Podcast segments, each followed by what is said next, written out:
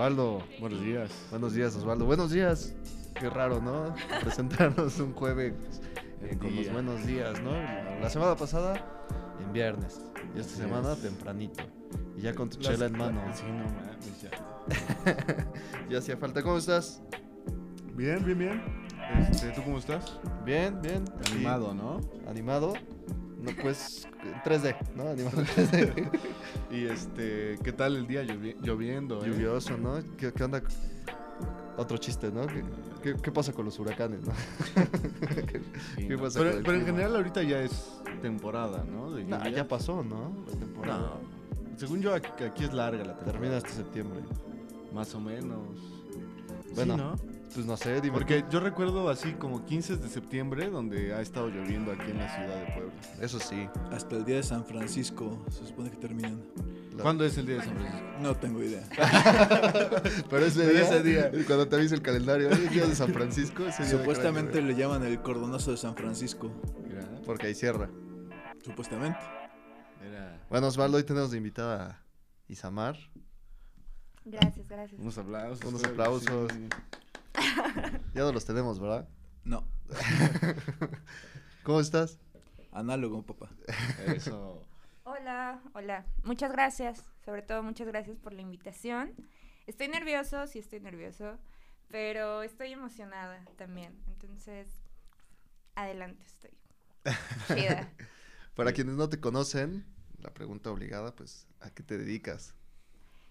A muchas cosas en el capitalismo, pero bueno, el día de hoy, y creo que también es el enfoque y está chido, eh, pues es mi trabajo como psicoterapeuta, ¿no? Y sobre todo me gusta llamarle acompañamiento social, eh, porque es también una fuga a este intento de psicoterapia individual que nos han planteado, ¿no? Entonces, es una apuesta también.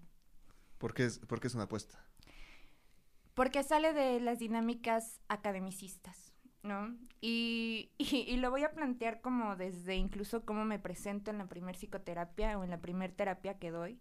Y es decir que eh, estudié en la Benemérita de la UAP, eh, aquí en Puebla, psicología, pero siempre me gusta decir que me formé fuera de ahí, ¿no?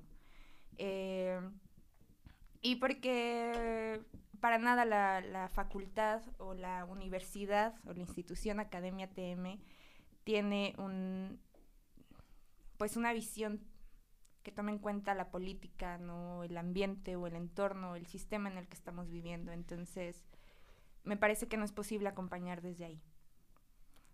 Está interesante porque justo eh, nos estás hablando de que como que existe sistemáticamente este tipo de, pues de, de psicología que se enfoque solo en, en el individuo, ¿no? Claro. Y así es como, como lo enseñan en la escuela. Es que hay muchas corrientes, ¿saben? O sea, incluso la, la facultad de psicología, eh, ¿puedo decir groserías? Sí. sí, Ah, sí. ok. En la facultad de, de psicología maman mucho con que tienen un enfoque sistémico, que se supone que es el enfoque y que ya toma en cuenta el entorno, el sistema en el que estamos viviendo. eh, pero incluso yo dentro de ahí decía, es que no es suficiente, ¿no? Se Y- queda corto, ¿no? Ajá, y, y puede que como teoría o puede que como, como, sí, como teoría, ¿no? Tenga la intención de hacerlo, pero en la misma formación de la facultad no pasa, ¿no? Entonces, eh, sí es, eh, me sorprendería mucho que los compañeros o compañeras que se hayan formado en la facultad sigan solo con ese, pues con esa línea, ¿no? Porque en realidad es muy difícil aprender ahí. ¿Y cómo, cómo decidiste que querías estudiar psicología? Chale, yo creo que porque tenía muchos problemas. Pero siempre me ha gustado. En realidad, eh, soy Géminis, ¿no? Ah, bueno, tengo una, una luna en Géminis, eso hace que piense mucho, ¿no? Entonces, desde que era muy morrillo y de verdad muy morrillo, o sea, yo me imagino, yo creo desde los cuatro años tratando de entender qué estaba pasando o, o porque no se habla de las emociones. En el, en el cotidiano no se habla de las emociones porque estamos acostumbrados o acostumbradas a que solo tenemos que funcionar, ¿no? Entonces, me parece que incluso permite una especie de fragmentación donde eres uno en tu trabajo, eres uno con tu familia, eres uno con tus amigos, ¿no? Y no se da esta posibilidad de vernos como un todo completo y eso vaya, qué difícil es fragmentarse todos los días para intentar ser algo o ser alguien que, que te está pidiendo el sistema, ¿no? Porque incluso eso nos, no nos permite habitar estas incongruencias, ¿no? Estos caos que, que, todos los días estamos experimentando. Entonces, si no es posible hablar en una psicoterapia incluso del monstruo que habitamos, eh, que tiene que ver con todo este monstruo del sistema, no me parece posible dar un acompañamiento. Porque si yo estoy esperando tener un, una persona a quien acompaño que todo el tiempo esté bien, o que sea sana, o que sea exitosa, o que tenga, no sé, la mansión, siempre les digo, que vibre alto en su mansión, es como, es una pérdida de tiempo, ¿no? Y sí me pasa, sí tengo, eh, pues, sesiones donde son personas que sabemos que, o que yo sé, o que incluso las personas a las que les estoy dando terapia sé, saben que hay un, pues que tienen varo, ¿no? Que hay ciertos privilegios de clase que sí tienen, ¿no? Que, porque siempre les digo, perdón si soy dispersa, no tengo muchas ideas, porque todos sufrimos, ¿no? Es, es así, una verdad absoluta es que todos sufrimos y que existe el dolor, pero pues no es lo mismo sufrir en el barrio que sufrir en Angelópolis, ¿no? Eso es lo que hace la diferencia de clase. Eh, que yo pueda decir, ay, me voy a la playa si me siento mal, a decir, puta madre, tengo que trabajar, ¿no? Mientras me estoy sintiendo mal, mientras tengo que cuidar a mis gatas o mientras tengo que cuidar a mis hijos, ¿no? Eso es lo que determina la forma en la que vivimos las emociones. El contexto, la clase, el género, la raza, ¿no? La identidad. Claro, y, una psicoterapia a partir del individuo sería pues sumamente superficial, ¿no? Donde no se toman justo en cuenta todos estos factores externos que están oprimiéndonos en todo, todo el tiempo, pues, ¿no? Sí. Claro. Por favor, ayúdame con la siguiente pregunta. Solo quería completar la idea. No, pues este, es que justo, eh, pues, creo, creo que son muchos factores los que determinan quiénes somos, ¿no?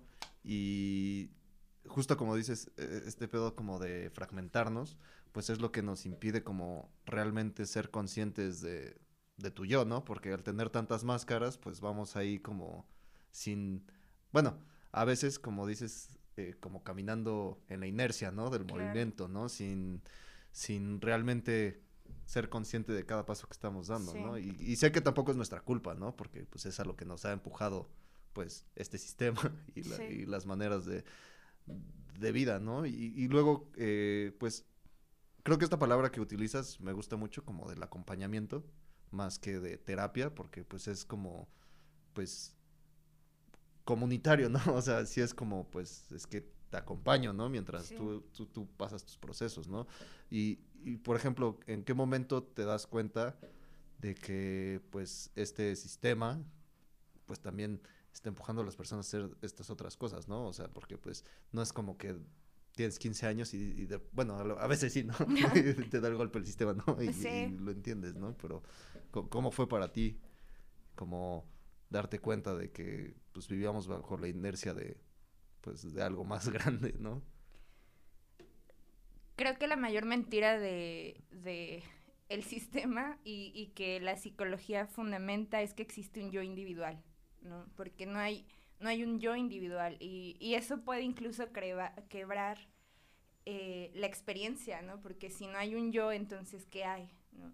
Y, y algo de lo que intento mucho es mirar cómo la realidad es tan inmensa, ¿no? Que, que si hay un yo o si estamos formando un yo siempre sin interacción con el otro. Y chale, pues yo creo que desde que era morrilla también, ¿no? Porque habito un cuerpo que ha sido feminizado desde que nací, ¿no?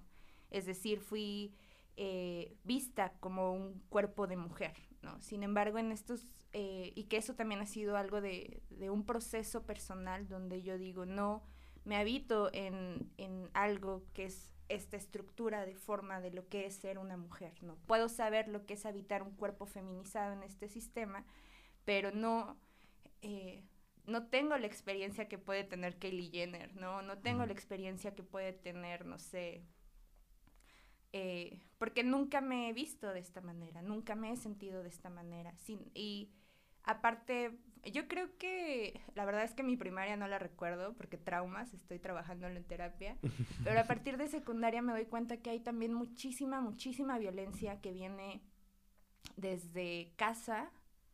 Y no lo digo también como así como de las familias son las culpables, ¿no? O sea, la familia es una institución al igual que lo es la iglesia, al igual que lo es, lo es el Estado, al igual que lo es eh, la pareja, ¿no? Entonces, em, creo que darte cuenta de que habitas con otros o que estás en referencia de otros puede ser doloroso, ¿no?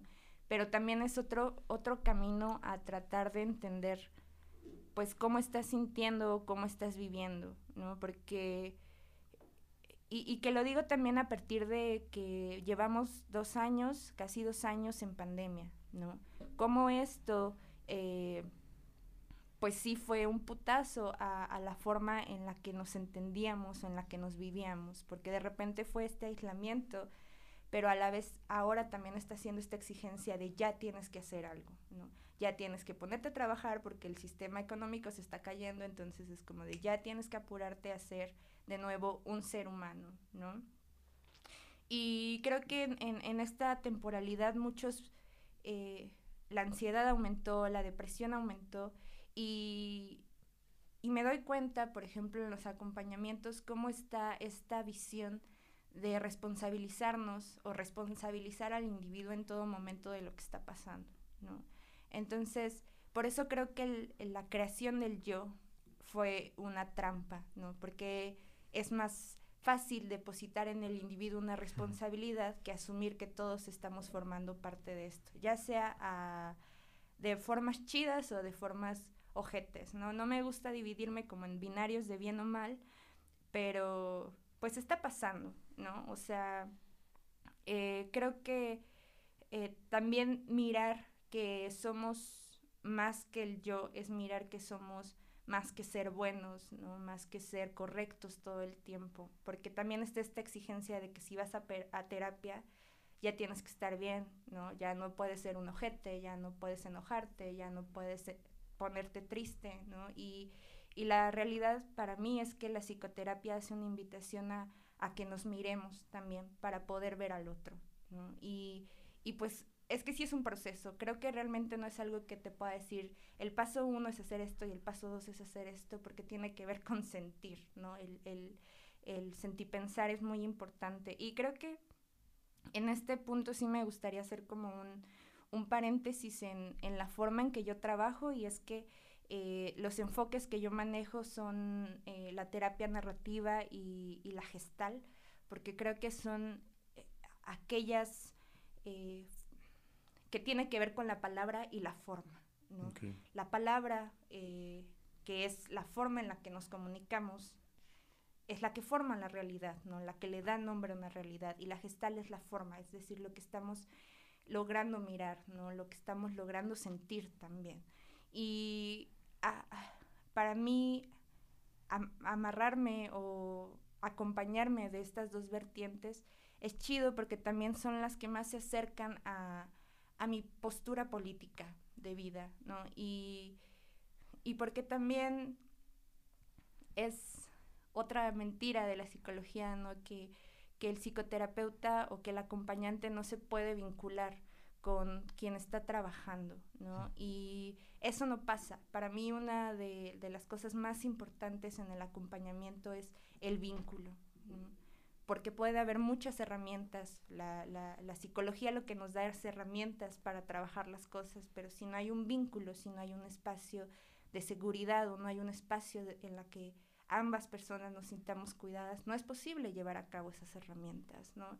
Entonces, eso implica muchas veces que, que yo me deje desbordar por las personas, pero que las personas también se desborden al conocerse o al conocerme, al tener esta mirada de, de la otredad, es lo que le llamo, ¿no? En ese sentido y a, través de eh, esta, mm, esta forma que tienes tú para eh, generar estos acompañamientos, ¿Cómo, cómo, cómo ves tú desde pues tu perspectiva eh, lo que está sucediendo con, por ejemplo, tus mm, colegas? O sea, eh, ¿consideras que esto es algo... Chismecito. Chisme. ¿Consideras que esto es algo que sucede en general o, o- o más bien, pues ahí hay gente pensando diferente, ¿no? Y haciendo las cosas diferente. Solo quiero decir que esta vez me llamaron a quemar gente, no lo hice yo por mi cuenta. es bien difícil, la verdad es que sí es bien difícil, me he peleado muchas veces, la gente que yo creo que me conoce también por peleonera. Pero mm, puedo comprender que parte de estudiar psicología, como estudiar cualquier carrera, es esta exigencia de que tengas un título, que tengas donde trabajar, porque eso te va a dar seguro, porque eso, bla, bla, ¿no?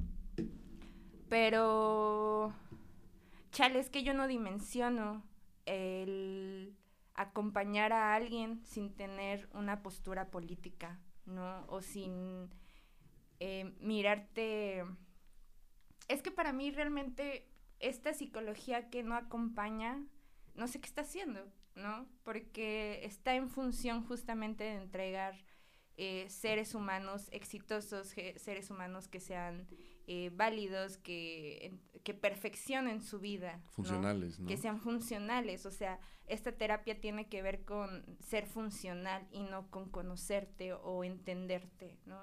Y porque de hecho en la, en la facultad se divide como en quienes se van a dedicar a la social, quienes se van a dedicar a la educativa, quienes se van a dedicar a la psicoterapia. Y, y la verdad yo creo que tuvo un, bueno, no sé si es mi experiencia, pero si es mi experiencia sigue siendo válida, ¿no?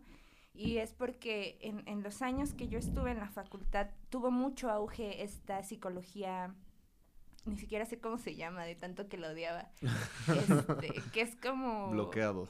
RH, ¿no? O sea, como que estos psicólogos que van a trabajar a las empresas, ¿no? Y- Recursos humanos. Y, verga, eso está pues bien fuerte, ¿no? Porque es como tener un psicólogo en una empresa que en realidad lo que está haciendo es mantener a los empleados ahí, ¿no? Y, y bajo este discurso de ponte la camiseta, bajo este discurso de estamos haciendo lo mejor que podemos por ti, ¿no? Mira, es que la empresa esto, ¿no? nacionalista, ¿no? Y es como, y, y digo, bueno, ya está pasando, entonces, ¿cómo vamos a asumir la responsabilidad de que mi papel activo en este proceso es entregar seres funcionales? ¿No? O sea, para mí eso ya es así como de, chale, yo no podría cargarlo en mi karma, la verdad, ¿no? Como, no, gracias. Y, y justamente apenas que estaba yo en mi divague así de, ah, soy una horrible persona, decía así como, estoy acompañando, ¿no? Y, y mi terapeuta, vaya, sin, sin ser una persona irresponsable, porque no puedo serlo, lamentablemente, eh, implica a veces también cagarla, ¿no?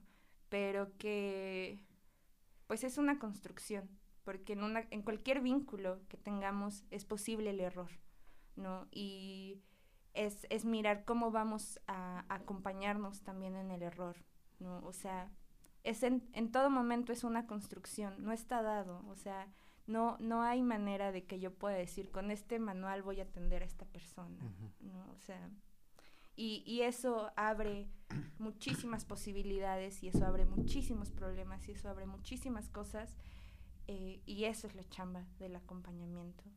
Y está bien cabrón, ¿no? También esto de lo que hablas, por, o sea, bueno, de hacer funcionales a las personas, porque pues también ahí refleja el sistema las necesidades que tiene, ¿no? Porque no, no, porque el tipo de acompañamiento que tú llevas, eh, finalmente también tiene como objetivo hacer que una persona funcione como tal, pero a través de su autoconocimiento, ¿no? Y de, pues de saber quién eres en este mundo y qué es lo que quieres hacer para el mundo, ¿no? Está cabrón también como que desde el RH, o sea, desde recurso, ya eres solo un recurso para la empresa, ¿no? O sea, eres un recurso humano, ¿no? No eres una persona que nos ayuda, eres solo un recurso, ¿no? Que le va a otorgar al- a la empresa estas herramientas para hacer funcional la empresa, ¿no? No para hacer funcional Sí. el mundo, ¿no?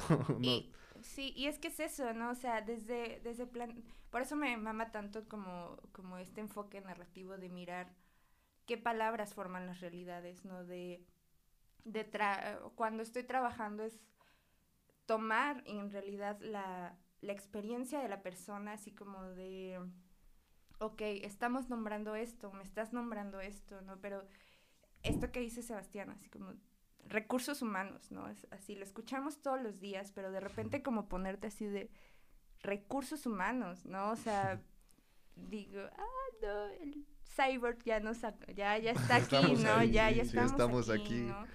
Y, y yo creo que si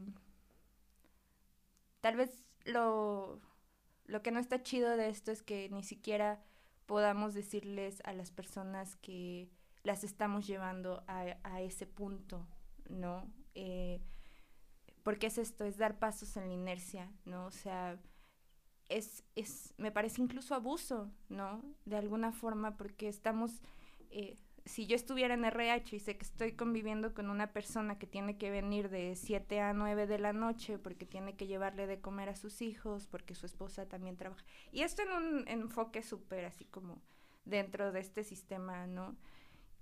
Y decirle que, que, le eche más ganas, ¿no? O que por favor ya se ponga las pilas, ¿no? O que este o tener que despedirlo, ¿no? O sea, yo, yo no realmente no me veo en ese tipo de, de, de situaciones o de circunstancias porque pues sí, también, también puedo nombrar que estoy muy atravesada por mi, por mi postura política, ¿no? Y, y que incluso es algo que comparto también con las personas con las que trabajo, ¿no? Es como de yo trabajo desde este enfoque, yo trabajo desde estas cosas, ¿no? Si, si tú quisieras, porque también trabajo desde un enfoque anticolonial, ¿no? Entonces, si en algún momento a ti no te es cómodo, necesitas parar en algún momento, necesitas mandarme al carajo, está bien, ¿no? Porque forma parte de estos procesos, ¿no? Tampoco es como que eh, crea que mi enfoque es como lo que va a salvar al mundo y entonces eso voy a crear una secta, ¿no? O sea, también considero que eh, es tanto un trabajo en equipo que las personas con las que trabajo, con las que estoy, están decidiendo también estar o están decidiendo no estar, ¿no? Y eso está chido porque nunca es como un tienes que hacer esto o debes hacer esto, sino te estás conociendo en el camino. Y, y me gusta incluso nombrarle como esta curiosidad de conocernos, ¿no? Porque, eh, bueno, yo tengo 27 años y, y, en realidad llevo, no sé, tres o dos diciendo, no, es que yo quiero hacer esto, quiero dar este paso, ¿no? Y, y a veces es encontrarnos con que llevamos toda una vida dando pasos o decisiones en la inercia que tienen que ver con lo que este sistema nos dicta que tenemos que hacer, porque sí nos traza un camino, este sistema sí nos traza un camino, ¿no? Pero a veces llegamos a ese camino ya destruidos o estamos en ese camino ya destruidos porque no formamos parte de esta imagen forma de lo que tendría que ser un ser humano, de lo que tendría que ser un ser humano blanco, cis, hetero, eh, y todas estas cosas que nos dan ciertos beneficios o muchos beneficios en este sistema. Claro, y en el sentido eh, que hablas, bueno, que dices que eres una persona que no se aparta de tu persona política y así, pues creo que en realidad lo que todos deberíamos hacer es no apartarnos de esa persona, ¿no? Porque pues todo es político en nuestra vida, ¿no? Y, y más bien al no estar conscientes de ello nos estamos engañando porque eh, pues es más rico vivir de pronto cuando cuando encuentras esa vertiente que es, que es lo que, cuando entiendes por qué estás viviendo como, como estás viviendo, ¿no? Y bueno, es más rico, digo, de pronto, porque pues a, la vez llega justo toda esta, todo este bajón de, ta madre, pues estoy aquí viviendo en toda esta mierda, ¿no?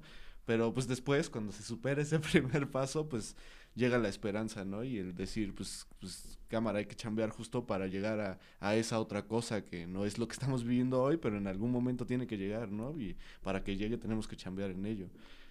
¿Y, ¿Y por qué no, no evitamos procesos lineales? ¿no? no es que en algún punto de, de nuestra vida o del proceso psicoterapéutico, porque el proceso psicoterapéutico es una herramienta a nuestra vida, ¿no? Tampoco es como que les diga, vayan a terapia, ¿no? Si quieren ir a terapia, pues está chido, ¿no? Porque tampoco es como que les diga vayan a terapia y que todos nos podamos encontrar con procesos chidos, ¿no? Pero también es, es mirar que parte de, con psicoterapia o sin psicoterapia, habitamos procesos de dolor, de tristeza y de enojo todo el tiempo, porque forman parte de nosotros. No es que en algún momento se vayan, ¿no? Sino que siguen formando parte de nosotros, pero ahora tenemos otra herramienta para encontrarnos con ellos o tenemos otras formas de encontrarnos con esos procesos, ¿no? Y, y esto es eh, una, algo que utilizo incluso en, en psicoterapia que les digo, es como una mochila, andamos cargando nuestra mochila con estas herramientas que tenemos y lo que yo hago en psicoterapia es decir, mira, yo tengo esto, ¿no? ¿Cómo lo intercambiamos o de qué manera te puede funcionar a ti? Porque no es que en algún momento dejemos de estar tristes o en algún momento dejemos de estar enojados. ¿no? Es, eh, eh, no es lineal, es una espiral, ¿no? Es una espiral en todo el tiempo. Pero cuando trabajamos ciertos procesos que tienen que ver con el enojo, en, por ejemplo, hoy, ¿no? nos puede permitir que en cinco días, cinco años, cinco meses podamos verlo desde otra perspectiva. Porque también no podemos eh, evitar nombrar que somos, una, somos personas con experiencias y con historias y que nuestra experiencia y nuestra historia está determinado por eso que hemos vivido, ¿no? Y, y por eso también eh, yo me clavo mucho con el enojo y con la tristeza, porque son emociones que he habitado a lo largo de mi vida, pero que también en este punto me doy cuenta que puedo discernir en qué momento el enojo tiene que ver con una herida pasada o con algo que está pasando en este momento, ¿no? O sea, si tú me dices en este momento así como, ay, no sé, qué pendejada podrías decir, ¿no? Eh, los celos, yo siempre uso el ejemplo de los celos, ¿no? O sea, puedo mirar que estoy sintiendo celos y decir, chale, pues sí, porque todos sentimos celos, ¿no? Bueno, no todos, pero en algún momento forma parte de nuestra experiencia. Y puedo decir, estoy sintiendo celos en este momento por lo que está pasando, pero también puedo discernir que esos celos tienen que ver con una herida de abandono. Entonces, los celos que estoy sintiendo en este momento no dejan de ser válidos porque los estoy sintiendo. Pero cuando hago este discernimiento de que tienen que, que, tienen que ver también con una herida mía, puedo diferenciar, ¿no? Porque podríamos volcarnos en este dolor. Y nosotros le decimos, es como estar en, en, en la rana todo el tiempo, ¿no? Así como eh, abriendo una herida y abriendo una herida y abriendo una herida, ¿no? Lo que nos da, una herramienta que nos da la psicoterapia o desde el enfoque que también yo trabajo es a discernir entre los dolores, es a discernir entre los enojos, donde puedo ver que sí estoy sintiendo celos porque me duele, pero que también tiene que ver con esto, ¿no? Entonces me doy la oportunidad de mirar este dolor que puede ser a lo mejor muy primario porque tiene que ver con una herida de abandono, pero que entonces también puedo ver que si estoy sintiendo celos en esta persona o con esta persona, no específicamente tiene que ver con que esta persona me quiera hacer daño. O tal vez sí, pero nos da el otro enfoque, nos da esta apertura a decir, hay otras posibilidades, no solo las de generar dolor. Y entonces nos da la oportunidad también de generar otro tipo de conversaciones u otro tipo de acercamientos con los vínculos que estamos generando. Pues sí, creo que justo eh, radica mucho, o sea, creo que hay un, una falsa concepción de lo que hace la, la psicoterapia. Iba a decir fisioterapia, ¿no? no que, que de También lo que hay hace, una falsa sí, concepción. de, de lo que hace la psicoterapia, que es como hacerte bien, ¿no? o sea, como dejarte bien, ¿no? Y que más bien es entregarte las herramientas para poder lidiar con tus emociones en ese momento, ¿no? No es como que vayas a terapia un año y ya. Curado. No, no vas a sufrir nunca más en Dado tu vida. de alta. Exacto, Sí, pu- eh, creo que ese es eh, eh, uno de los mayores errores, ¿no? O sea, que más bien es, o sea, tú vas a sentir toda tu vida, ¿no? Sí. Y lo único que estamos haciendo aquí es otorgarte estas herramientas para que sea más fácil lidiar con esas emociones, ¿no? Y, para- y justo como mencionas, ¿no? Para comprender de dónde vienen y que puedas reaccionar De, de una mejor manera ante ellas, ¿no? No es como, no, de aquí ya no vas a sentir tristeza nunca, ¿no?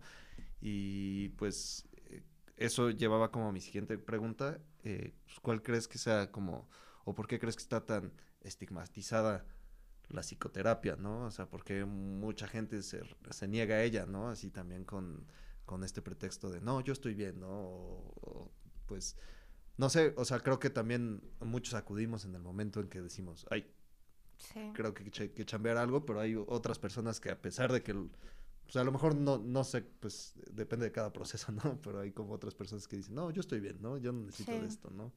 ¿Cuál crees que sea tú ese estigma o ese, pues no sé, esa cosa que los echa para atrás? Ese tabú, ¿no? También. Ajá, pues es un tabú.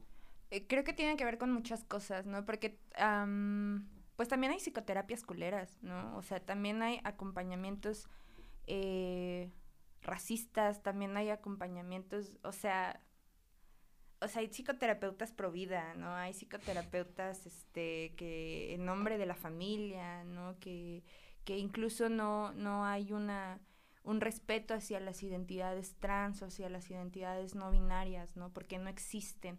Entonces, eh, creo que también muchos, muchas hemos tenido esta experiencia de sí acudir a terapia, pero que ha sido un putazo porque en realidad más allá de recibir una- un acompañamiento, es una exigencia a lo que tienes que ser, ¿no?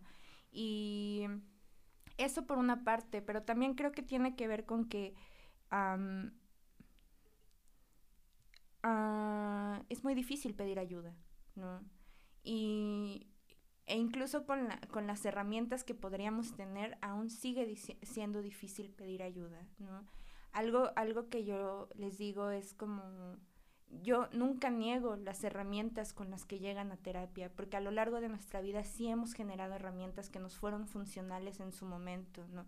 Creo que cuando llegamos a psicoterapia también tiene que ver con que nos damos cuenta que ya no están, esas herramientas que ya tenemos, ya no están siendo posibles de llevarlos a estos nuevos experiencias o estos nuevos acontecimientos que estamos teniendo. Y es ahí cuando recurrimos a la otredad, a la mirada de otra persona, a es como salir, yo le decía a, a Sebastián, es como cuando estás en drogas y te permite salir un poco de, de lo que está sucediendo. Es como esta disociación guiada, ¿no? Porque estás viendo y te dices así como de chale si estás mal, ¿no? O sea, creo que necesitas llorar, creo que estás valiendo verga, ¿no? Pero nos, nos da esta oportunidad de mirarnos sin la culpa. Entonces, quisiera nombrar que, que aquellas personas que no acudimos a terapia o que no acuden a psicoterapia, eh, si bien sí tiene que ver a much- muchas veces con así como de yo no la necesito o, o es mi hija quien las necesita, ¿no? También tiene que ver con la culpa de pedir ayuda, ¿no? O con la culpa de habitarnos en ese monstruo que somos, de ir a un proceso que nos enfrente a mirar que también podemos ser esas personas que no queremos ser, ¿no? Y que no somos esas personas que queremos ser. Y eso es un proceso muy difícil, ¿no? O sea, ¿a quién le gusta aceptar que es racista? ¿A quién le gusta aceptar Claro. que está haciendo una mierda, ¿no? Sin embargo, es necesario, es necesario porque en, en, en, en el acompañamiento que incluso yo doy o mis colegas dan, no estamos negando estas otras formas de existencia donde te puedes virar a la mierda, ¿no? Donde no tienes herramientas, ¿no? Y, y porque para mí este enfoque de acompañamiento incluso tiene que ver con un, un- una apuesta a un sistema antipunitivo, ¿no? La psicoterapia no tiene que ver con el castigo. Y, y creo que también tenemos muy anclado en nuestros cuerpos el castigo, que preferimos decir, bueno, no es que prefiramos decir como si fuera una decisión que tomáramos, sino que es algo que tenemos tan impregnado en nuestro cuerpo que a veces se siente más, no es que se sienta más seguro, creo que tiene que ver incluso con procesos de indefensión aprendida, donde dices, creo que prefiero estar aquí que en otro proceso que me puede doler mucho, porque es muy difícil evitar el dolor. ¿no? Entonces, no quisiera verlo como desde una mirada punitivista en que las, el que las personas no fueran a terapia, aunque creo que sí hay personas que se pasan de lanza, ¿no? O sea, forma parte de la realidad. Eh, y que creo que hay personas que sí tendrían que, que llevar un proceso, ¿no? Pero como decimos nosotras, ¿qué hacemos? ¿Los amarramos, ¿no? Que les ponemos los audífonos como en naranja mecánica que tanto nos ponían en esa pinche facultad, ¿no? Donde a huevo tienes que aprender algo, a huevo tienes que sentir algo y es como, no es así, la experiencia no es así, ¿no? Lo- los, eh, el decir esto soy no se forma nada más a putazos. Simón. Bueno, pues vamos a ir a un a pequeño corte comercial y ahorita regresamos a seguir Va que va. platicando sobre estos temas tan interesantes. Oh, disculpen, no los vi ahí. Hola, soy Javier. ¿Estás harto de ver ese contenido basura en la televisión? Pues hoy te traigo la respuesta. El contenido favorito de adultos y grandes. ¿Ya sabes de qué hablo? Hijos de nadie. Buenas tardes, buenas tardes. Es, es- sí, está bueno, eh, nos gustó, nosotros nos gustó, este, véanlo, este, ve, ve- ¿Aún no lo tienes claro? ¡Mira este güey!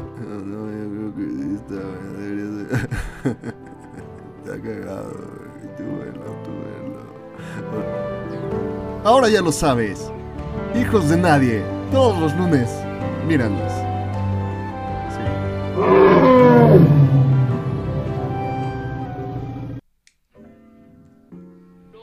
Estamos de vuelta, Osvaldo. Claro que sí. Porque Me viste mama el sonido de la cerveza. Sí, sí. Eh, significa que se va a platicar. Esto está interesante. si, si una cerveza se abre, se va a platicar. Así es. sí, Generalmente, claro sí. uno esperaría también, ¿no? Sí, sí, también hay gente que, que- que abre su cerveza para no platicar, ¿no? Es así como, te voy a callar con mi cerveza. Sí, como, ya, ya, ya no me gustó lo que estás diciendo. Bye. Tragote. Me voy a perder en este líquido embriagante. Claro que sí. ¿Cómo estás? Chida. ¿Cómo te estás sintiendo? Muchas gracias. Estoy, eh, soy una persona con muchísima ansiedad, pero está chido. También podemos evitar otras cosas. Sí, creo que, o sea, pues este espacio que hemos buscado construir aquí, pues es como para que pues, la banda en general pues pueda expresar sus, sus ideas, ¿no? Y Sí. que pues los escuchas allá en casita, o en su coche, o en su oficina, o en donde quiera Donde que estén, quiera que pues esté. se puedan identificar y como aprender cosas, ¿no? Que creo que es una de las cosas a las que también no nos podemos evitar, ¿no? O sea, ¿Cuál será la situación más extraña que nos escuchen, güey? Así alguien pondrá el podcast para, para que, a ver. no sé, güey. Para coger. Ah, querías decir ¿Será? coger. ah. No lo sé. ¿Será? ¿Quién sabe? Me sentiría sí. yo muy orgulloso. güey. Mi voz es, este, ¿cómo se llama? Un afrodisíaco. ¿no? Un estimulante. Un estimulante, sí. Eh, pues vamos a seguir dándole a esto que es la psicoterapia, El acompañamiento. el acompañamiento. Sí, claro. Es que ese término está bien bonito, ¿no? Porque justo acompañar, ¿no? Es tener a alguien cerca Sí, y que, que va a estar ahí, ¿no? A pesar de que yo la esté cagando, ¿no? Que- sí. Y está bien bonita y también es, eh, rompe, ¿no? Con toda esta burbuja del psicoterapeuta justo que, que hablábamos, ¿no? Que no puede ser sensible con su con, su paciente en ese sentido, ¿no? Pero pues el acompañamiento es ya más bien una persona hablando con otra persona de cosas que suceden en la vida, ¿no? Y justo, bueno, me gustaría eh, tocar el tema de en qué momento tú encuentras este enfoque, o sea, porque como nos bien nos dices, en la universidad no va por ahí. Eh, ¿En qué momento tú encuentras este enfoque y dices, cámara, es por acá? Y, y que me gusta la palabra que ocupas, que es encontrar, porque pues sí no es algo que yo diga así como, de, ay, lo descubrí, ¿no? O sea, porque ir a otros lugares, contactar con otras experiencias implica mirar que hay cosas que ya se están haciendo, ¿no?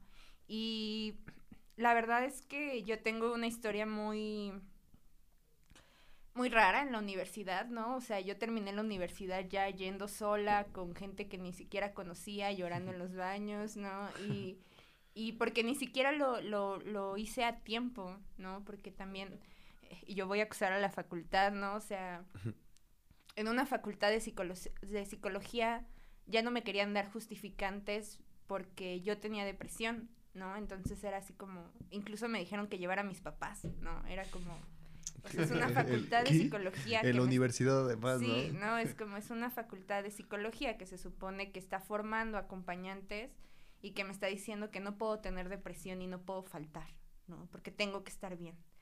Entonces, chale, aquí voy a citar a Graciela, que es de las únicas eh, maestras que yo puedo decir así como de se rifa, ¿no?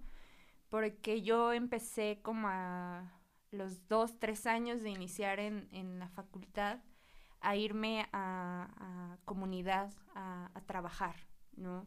Y e irse a comunidad a trabajar es otro pedo, ¿no? Una, una experiencia, una de las experiencias que tengo bien fuertes es cuando en, ay, perdónenme, soy Nochixtlán, cuando fue este ataque de los policías, ¿no?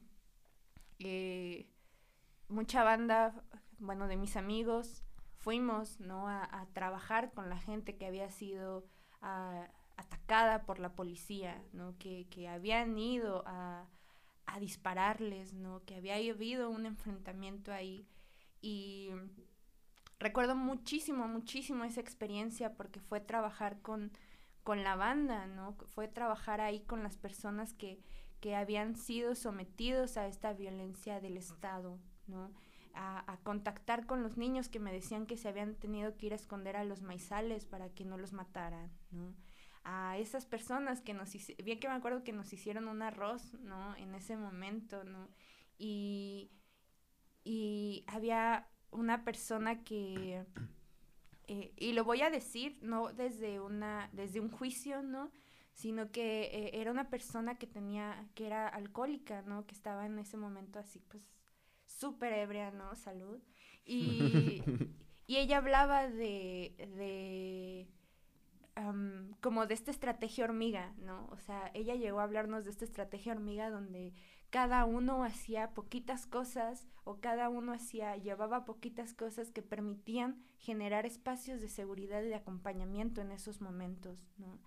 Y claro que en, en una experiencia de este sistema hubiéramos dicho, ay, es una alcohólica, ¿qué vas a ver? ¿no? Y es como, no mames, ¿no? O sea, esta morra está poniendo en acción la teoría que nosotros hemos escuchado en clases, pero que no hemos hecho ni madres, ¿no? Porque no se trata solo de escuchar o de leer teoría, se trata de hacerla, ¿no?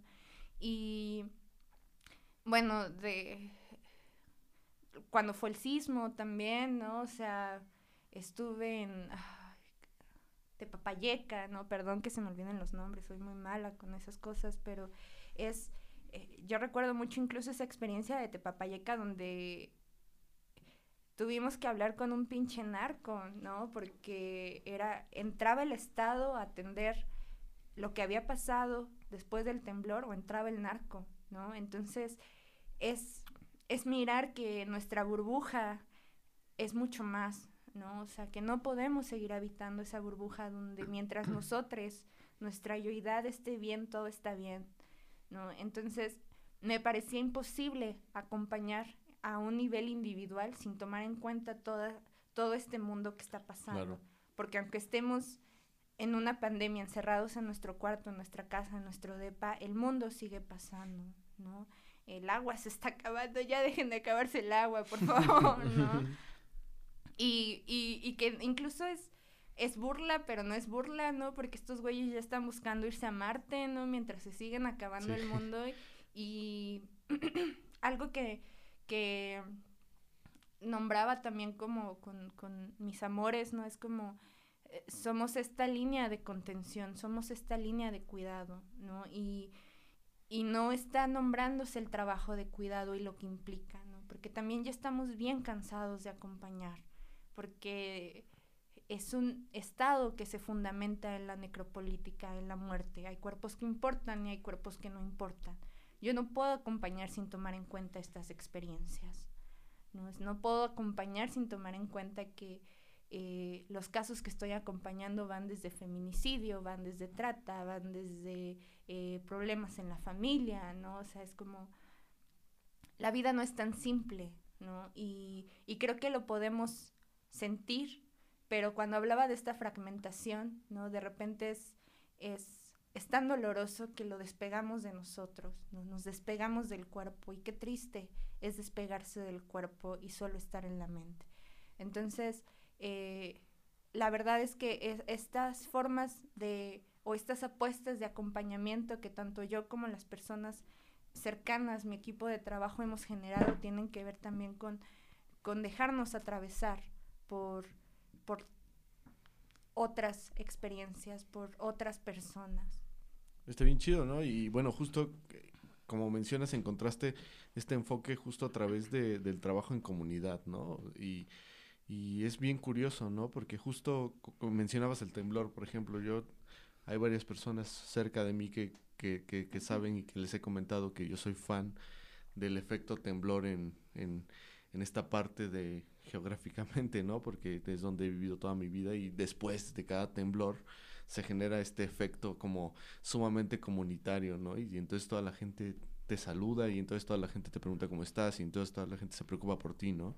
Pero pasan dos, tres semanas, un mes y eh, empezamos a agarrar camino otra vez, ¿no? En este sistema que nos, que nos han impuesto y, y, eso está feo, ¿no? Pero, pero eh, aparte y a partir de estes, estos trabajos que tú tuviste en, en estas comunidades, es donde decides tú llevar este enfoque a cabo. Porque em, todavía estabas en, en universidad, ¿verdad? Sí. Ok. Pero que también eh, tuve una etapa eh, ONG, ¿no? Donde estuve trabajando y, y porque soy acompañante de abortos también, ¿no? Entonces, creo que eso también me dio una perspectiva de cómo acompañar de manera eh, en la psicoterapia, ¿no? Porque, em, y esto es algo que también les digo en psicoterapia y es algo que está pasando aquí.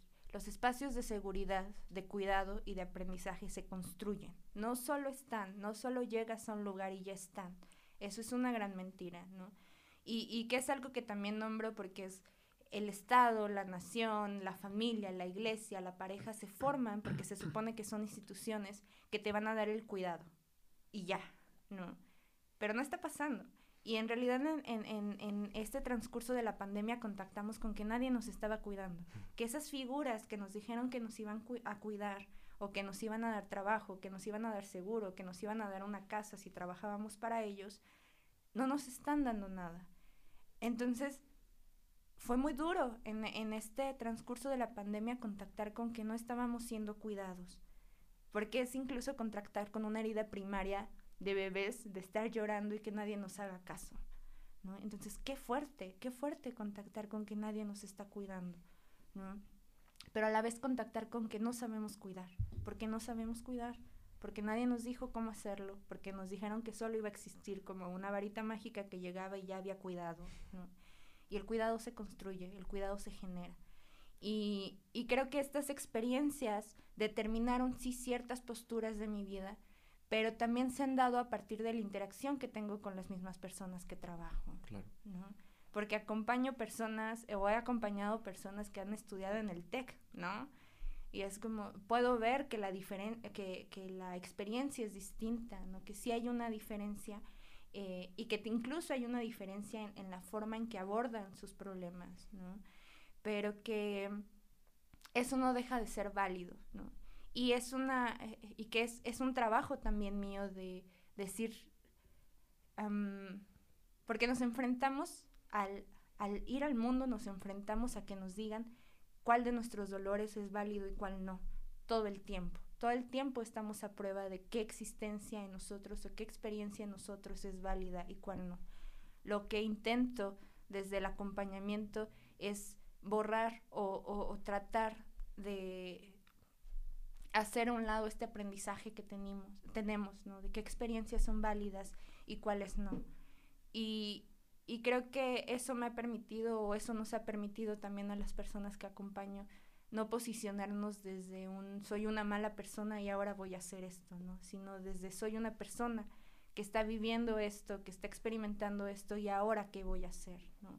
Sí es muy importante para mí dejar a un lado o intentar dejar de lado esta, esta percepción punitivista hacia o de castigo hacia la experiencia. Creo que también es bien importante desde esta perspectiva como que, que para acompañar o para cuidar no necesitamos ser eh, psicoterapeutas, ¿no? O sea, el acompañamiento viene de cualquier persona, ¿no? Que, que, a veces las herramientas, que, a veces no tenemos las suficientes herramientas, pues es distinto, ¿no? Pero que el acompañamiento puede ser de mí a ti o de cualquier persona a cualquier persona, ¿no? el punto que justo eh, de ser comunidades que, pues, como decíamos hace rato, ¿no? Creo que fue allá atrás, no, no fue aquí, que eh, yo, Perdón. yo te doy eh, algo que necesitas y tú me das algo que necesito, ¿no? Y, y está bien, ¿no? O sea, no tiene que ver tanto como eh, el acompañar no tiene que ver como analizarte realmente y comprender quién eres, ¿no? Sino también con el simple hecho de estar, ¿no? Sí. Y bueno, y sí, ¿no? Desde nuestras experiencias, pues apoyar a las personas con, pues es que pues también ha- hay veces donde pues tenemos experiencias totalmente distintas, pero no significa que no nos podamos acompañar, ¿no? Que es que creo que es algo que sí sucede, ¿no? O sea, somos tan distintos que no somos compatibles, ¿no? Y, Sí. y justo que se construya, pues habla de, de- de un trabajo, pues a lo mejor no diario, pero pues sí eh, cotidiano, ¿no? Y que, que eso es bastante importante, ¿no? O sea, cualquier persona te puede acompañar y tú puedes acompañar a cualquier persona, ¿no? Solo, y, y justo como mencionábamos, que también es válido decir, bueno, pero justo hoy yo también estoy mal, hoy no te puedo acompañar, ¿no? Y, No puedo, no quiero, es válido. Y también es bien importante en ese sentido hablar de, de, de, de la comunidad, ¿no? Y de a qué nos referimos con generar comunidad, porque a veces es muy ambiguo el decir, hay que generar comunidad, ¿no? Y entonces tú escuchas eso y dices, "Ah, ¿pero a qué se refiere, no? O sea, yo quiero, yo quiero generar comunidad. Pero, Es que ¿cómo está- lo hago? Es que está bien viciado, es, es, es muy difícil, ¿no? O sea, realmente hablar de esto no implica que ya tengamos una respuesta de cómo hacerlo. Sí, ¿no? claro. Pero algo que sí tenemos eh, o que sí podemos visualizar es que algo que está bien impregnado en nuestras dinámicas son eh, el poder, ¿no? Las dinámicas de poder. Entonces, eh, creo que sí es posible tener esta introspección de que en qué momento nos vinculamos desde un abuso del poder, ¿no? Un abuso del poder implicaría decirle a la otra persona qué hacer o cómo hacerlo o cómo sentirse Claro. o cómo no sentirse, ¿no? O decirle a alguien, estás exagerando, este, te lo estás inventando, estás haciendo un berrinche, ¿no? Eh, hacerlo de otras formas o intentar hacerlo de otras formas implica la escucha activa. ¿No? se trata de decir o de tener respuestas de qué vas a hacer o ahora qué vamos a hacer. Es necesario escuchar. ¿no? Y, y- lo digo porque neta no, no, no hay una respuesta fija, no es que ahora ya sepamos cómo acompañar, no es que ahora ya sepamos cómo cuidar, ¿no? Pero eh, que, creo que parte de esta confusión o parte de esta dificultad de generar esta comunidad o este acompañamiento tiene que ver con estos vicios que ya traemos de cómo nos vinculamos, ¿no? Porque este, este, esta generación del yo o esta, esta, mm, esta yoidad que nos impregna este sistema implica que siempre estemos en comparación, ¿no? Entonces, y que la verdad es que eh, generamos una, eh, una cierta, eh, un- no sé cómo nombrarlo, ¿no? Pero nos genera cierta mm, satisfacción el yo, ¿no? El decir, yo puedo ser mejor que esta persona, ¿no? O puedo, yo puedo hacer estas cosas que esta otra persona no puede, ¿no? Y, y esto ya es una visión que no toma en cuenta a- al otro, porque siempre está en vertical, ¿no? Claro que es muy difícil empezar a vincularnos o generar comunidad desde la desde el vernos que somos pares, ¿no? Y porque eso, ir a una comunidad o ser comunidad, aquí ya podemos ser comunidad, ¿no? Porque de repente decir ser comunidad y nos imaginamos así como no sé, no sé, o sea, como que hay un romanticismo incluso A eso me refiero, hacia más la bien como... visión de la como- exacto. comunidad, Ya en el Como caracol. que, como que no sabemos, pues, que, Y de- que, que la comunidad es justo nosotros, ¿no? O sea, Sí. bueno, Que ya el existe, uno o con el otro, exacto, que ya existe, pero que hay que configurar esas eh, dinámicas que, que estamos teniendo y, y a eso me refiero con que a veces son, pues, muy ambiguas, ¿no? Porque creemos que, se- que generar una comunidad es justo como armar un grupo, ¿no? Ahí en mi barrio y, Sí. y ir y hablar de cosas. Pero no, pues justo la comunidad es esa persona con la que vas y, y- y le compras todos los días tu despensa, ¿no? Y eso es generar comunidad, que él te conozca y que tú lo conozcas y que también la, la comunidad genera otras cosas, ¿no? Otras cosas que van a modificar, eh, valga la redundancia, otras cosas en, en- en la Sí. sociedad, porque pues justo a- hace poco eh, con, con Ori, un saludo a Ori. eh, su saludazo. casa, hablábamos de, de, de la policía, ¿no? Y de cómo está Odio a la Eh. policía, la odio. Sí, de, de cómo no está cumpliendo en, en cierto grado su, su cometido, ¿no? Porque pues esos son sistemas, ¿no? Que no, que no, que más bien están inviciando gente que cree que nos está cuidando, pero que no nos están cuidando, ¿no? O sea, y que nos podemos cuidar más como comunidad si generamos esta interacción eh, entre comunidad, ¿no? A mí, eh, yo tengo una referencia justo ahora para meter ahorita, que no me acuerdo del nombre, pero Sebas me lo va a decir, A la serie de, de los trailers. Ah, Trailer Park Boys. Esa serie es, es de comedia y, y es una sitcom, Gran comedia. pero eh, justo va de eso, ¿no? De generar una comunidad que a través de dinámicas que pudiéramos pensar que no son tan sanas, genera esto, ¿no? Que es que mantener a la comunidad segura y que todo esté fluyendo, que no necesitamos externos, pues, que en ese sentido no necesitamos policías, Claro. ¿no? Que, que, que necesitamos solo conocernos y saber qué pedo, pues, entendernos. Y, ay, es que este sistema nos mintió mucho, ¿no? Al crear un Estado-nación a través de, de, de la colonia, ¿no? A través de qué implica ser humano, qué implica eh, ser, eh, trabajar para lograr ser un primer mundo, ¿no? Entonces, por eso incluso se crea la policía, ¿no? Porque es un, Claro. un, un sistema que, que nos controla, ¿no? O sea, y que es, es bien duro, ¿no? Porque incluso yo puedo escuchar a mi familia diciendo la policía nos va a cuidar, ¿no?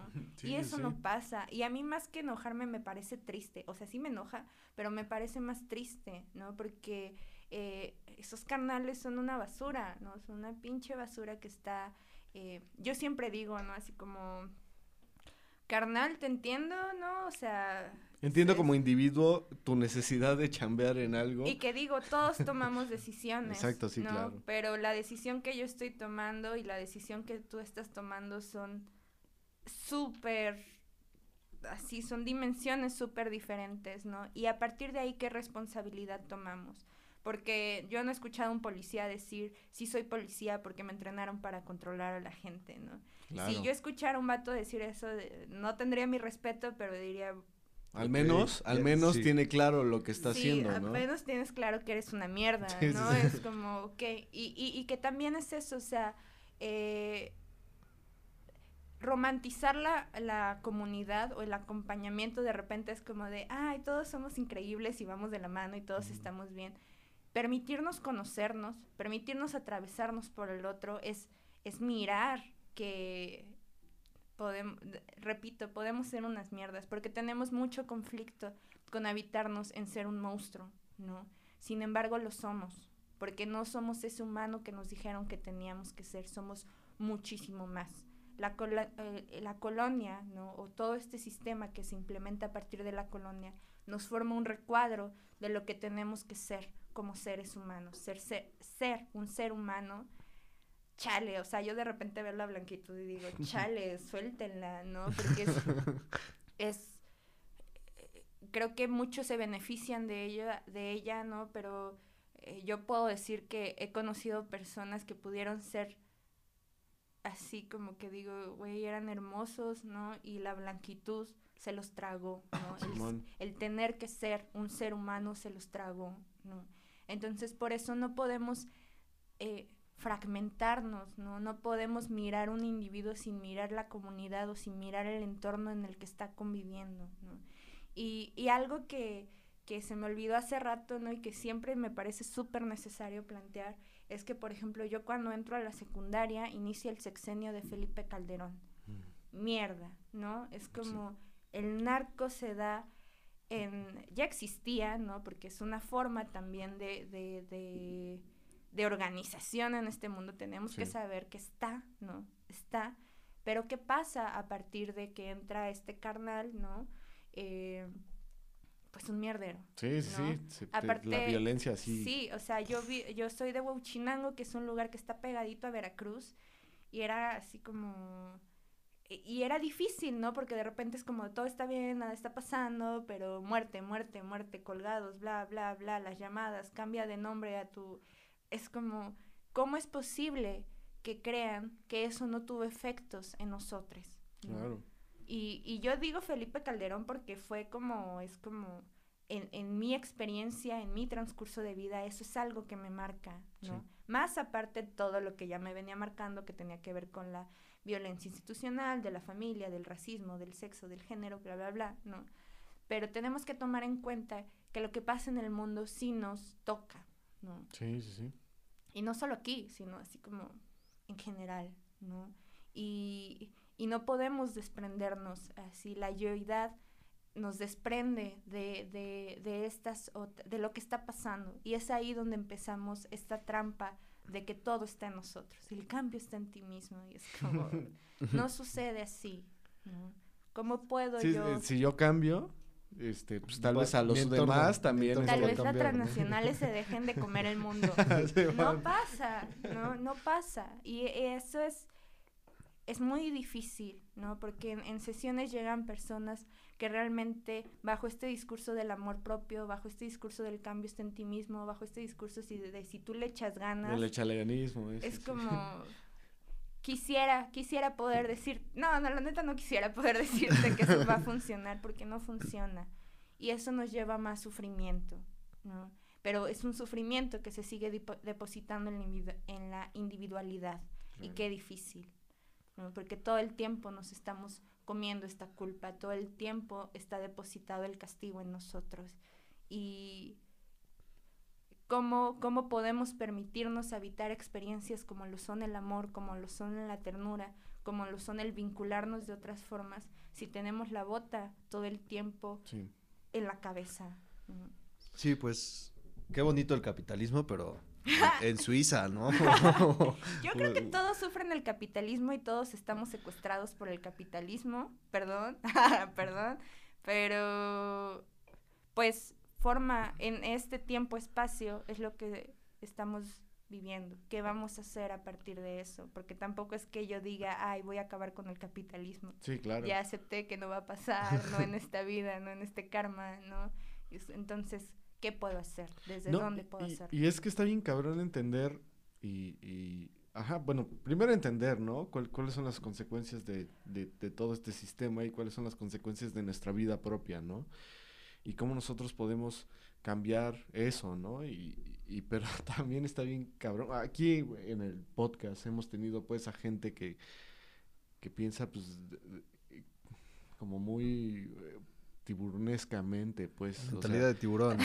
Eh, andan como buscando eso, ¿no? Y, y está bien, ¿no? Cada quien vive su vida como quiere y, y también pues ellos están en esta lucha, su- supongo, ¿no? Y cada quien su lucha y así, pero, pero a lo que voy es que lo difícil es hacer que este discurso permee un poco más eh, dentro de nuestra sociedad, que es sumamente difícil, ¿no? Porque eh, con, otra vez voy a mencionar a Ori, hablábamos justamente en aquellos jueves ácidos que tenemos, de a- acerca de, de, de- de cómo, de cómo, sí, sí, sí, de cómo, de cómo llegarle a la banda, ¿no? Que, que se está partiendo el lomo todos los días y, y cómo, cómo hablarle de estas cosas, ¿no? Y, y, y es sumamente difícil, ¿no? Porque, porque Pues ya, también... tienen, ya tienen un pensamiento bien claro de, de cómo es vivir y de Es- qué se trata Es la que es vida. una, es una visión de, de, de institución.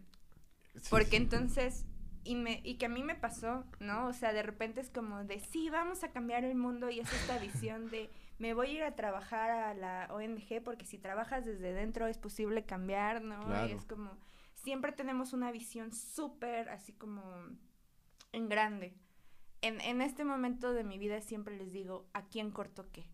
¿Qué estamos haciendo aquí en la interacción? Porque estamos viendo así como de... De aquí para la grande, ¿no? Así, ¿no? Así como De aquí "Uy, pa'l real". Sí, voy a lograr esto, o si voy a... Porque aparte es una visión de Salvador, Claro, ¿no? sí. De Salvador, así de si De yo hago Mesías. esto, voy a salvar a las pobres mujeres que están en el trabajo sexual. Y es como de, no, no, no manches, eso es facho. Sí, ¿no? sí, sí, claro. Aquí en corto, ¿qué estamos construyendo?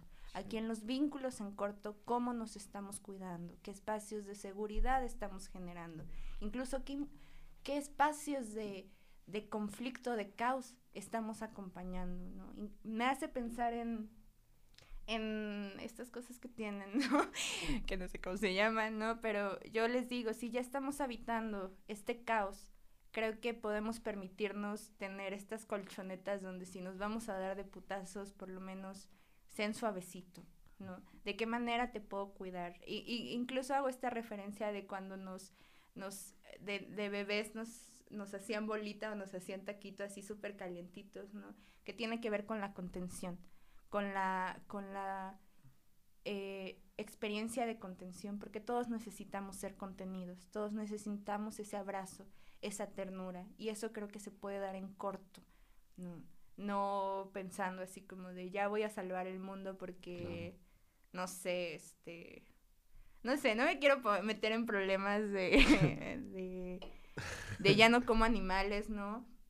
Porque incluso yo soy una persona que tiene una dieta vegetariana, ¿no? Pero que no me miro con la culpa de decir yo estoy destruyendo el mundo porque como animales. Claro, claro. Y, y porque puedo mirar estas otras dimensiones que no tienen solo que ver eh, con, la individualidad, ¿no? Sino con que hay un sistema que devora, ¿no? Y, y pues eso, si podemos darnos entre nosotros aquí en corto, esa, esa cobijita que nos calienta, ¿no? Ese apapacho que nos hace sentir seguros, creo que podría ser un, una apuesta, un primer paso.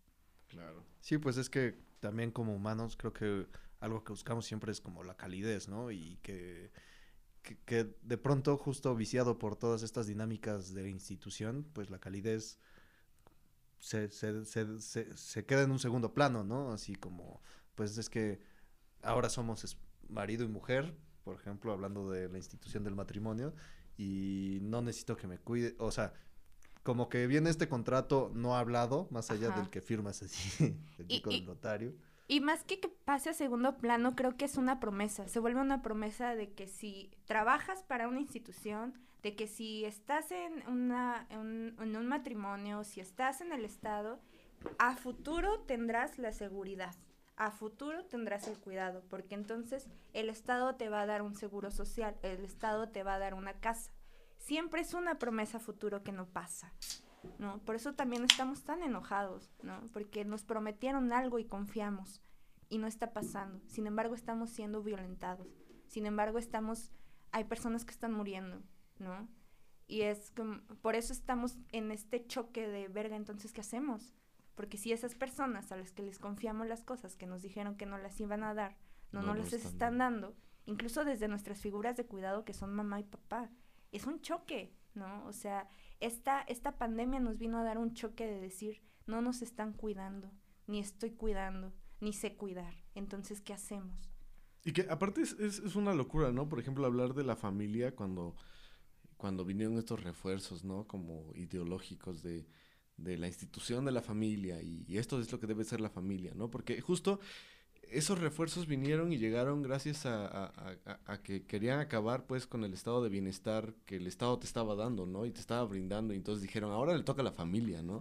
Sí. Si, alguien te tiene que dar seguro es el papá. Sí. Porque ellos, ellos estaban deslindando así, dije, el Estado dijo así como... Yo ya estoy gastando lo suficiente de ustedes. Exacto, sí. ¿Por qué les voy a dar más? Y, entonces Ni que fuera el Estado. exacto, exacto. Y entonces es un trip, ¿no? Porque entonces eh, llevas a las personas otra vez a culparse, ¿no? O sea, y los convences. El sistema está convenciéndonos todo el tiempo de que individualmente tenemos culpas, ¿no? Y que nuestra culpa es, pues, existir, ¿no? Sí, ser quienes somos. Por eso es tan difícil habitarnos en la monstruosidad. Porque entonces todo el tiempo somos unas horribles personas que no merecen el cuidado ni el amor. ¿no? Y, sé que es difícil porque es contactar con una herida primaria de no sentirte amado y no sentirte cuidado. Y que la hemos habitado toda la vida, pero es difícil nombrarla. Y es difícil decirle al otro, estoy herido, ¿no? Necesito que me cuides. Y, y generar esas conversaciones, generar esos vínculos siempre es un proceso complejo. Sí, es súper difícil decir eso y también el que te digan eso, ¿no? Y decir, pues chale, no sé cómo cuidarte, pero aquí estoy, ¿no? O sea, pues solo estar también. Y, también aceptar que, que la cagamos y la cagamos todo el tiempo y que la vamos a seguir cagando y que eso no nos hace eh, terribles personas, ¿no? Solo nos hace personas, ¿no? O sea, sin quitarnos el feo o el malo o el Sí. bueno. Porque no todos somos buenos ni todos somos malos, ¿no? Solo somos y estamos experimentando la vida conforme las herramientas que tenemos, ¿no? Y, y pues, o sea, pues es que a veces creo que, justo como mencionabas, ¿no? Este, esta parte del sistema nos lleva, pero es tu culpa, ¿no? Eh, Pero, pero tú lo decidiste así, ¿no? Pero, pero- Y es que es el mito de ser sanos, de que todos tenemos que ser sanos o somos sanos. Y creo que es necesario poder mirar que estamos enfermos y qué es estar enfermo. Porque estar enfermo incluso de COVID, ¿no? Sabemos que implica más cuidado, sabemos que implica más trabajo, sabemos que implica más dinero, ¿verdad? En este sistema donde no tenemos varo y tenemos que ir a comprar medicamentos. Entonces, asumir que no estamos sanos es muy difícil, ¿no? Porque asumir la enfermedad implica en algún momento decir no puedo, porque no tengo dinero, porque no puedo mover mi cuerpo, ¿no? Porque también estamos tomando que un cuerpo, estamos tomando en cuenta que un cuerpo sano es aquel que se mueve, aquel que habla, aquel que escucha. ¿Qué pasa con los cuerpos que no existimos de esa manera, ¿no? O que no nos comunicamos de esa manera. Es, es necesario asumirnos desde la enfermedad. ¿no? y decir, bueno, estamos enfermos, cómo nos acompañamos en la enfermedad, porque también estamos cansados. Para ir cerrando, ¿te gustaría añadir algo más a esta sesión de plática? Chale, yo voy a cerrar. Ah, No, pero... odio el capitalismo, odio la blanquitud, pero también saber que habitamos en ella, ¿no? Eh, renunciar a la blanquitud, renunciar a ser sanos, es un trabajo de, es una chamba de todos los días. Renunciar a eso que nos dijeron que teníamos que ser o que debemos ser para permitirnos conocernos, tener esta curiosidad de conocernos de otras formas y conocer a otros. Pues muchas gracias por haber Omar, venido. Muchas gracias. ¿Quieres que te sigamos en redes sociales? Eh, pues si quieren, ah, este, mi, es que tengo, bueno, mi Instagram es arroba Isamar fue, Isamar-foes, en Instagram estoy como arroba soy coraje, me pueden encontrar como J culona, y pues me gusta mucho hacerle a la mamada. Huevo, sí. Pues acaban de estar las redes sociales. Sí, les- se los dejamos en la descripción. Claro ya lo saben, como todos los invitados que hemos tenido. Gracias, gracias. Muchas por gracias este por espacio. venir. Creo que este espacio como que rompió un poco la dinámica que teníamos y también era algo que necesitábamos. Sí. Much- eh, sí, Muchas gracias por acompañarnos. Gracias a ustedes por la Osvaldo. invitación. Nos estamos ¿Qué viendo en una semana, ¿eh? Nada, nada. Ya se dijo, se dijo. Las cosas se dijeron. Ya se dijo. Y se están Se diciendo. está ¿no? diciendo y constantemente, ¿no? Un discurso es. perpetuo. Entonces, muchas gracias por venir. Gracias, gracias. Muchas gracias, Osvaldo. Muchas gracias, Sebastián. Dame la mano, caray. Ya estoy pedo. y Ya, ya puedo todo el mediodía. Bye. Bye. Bye.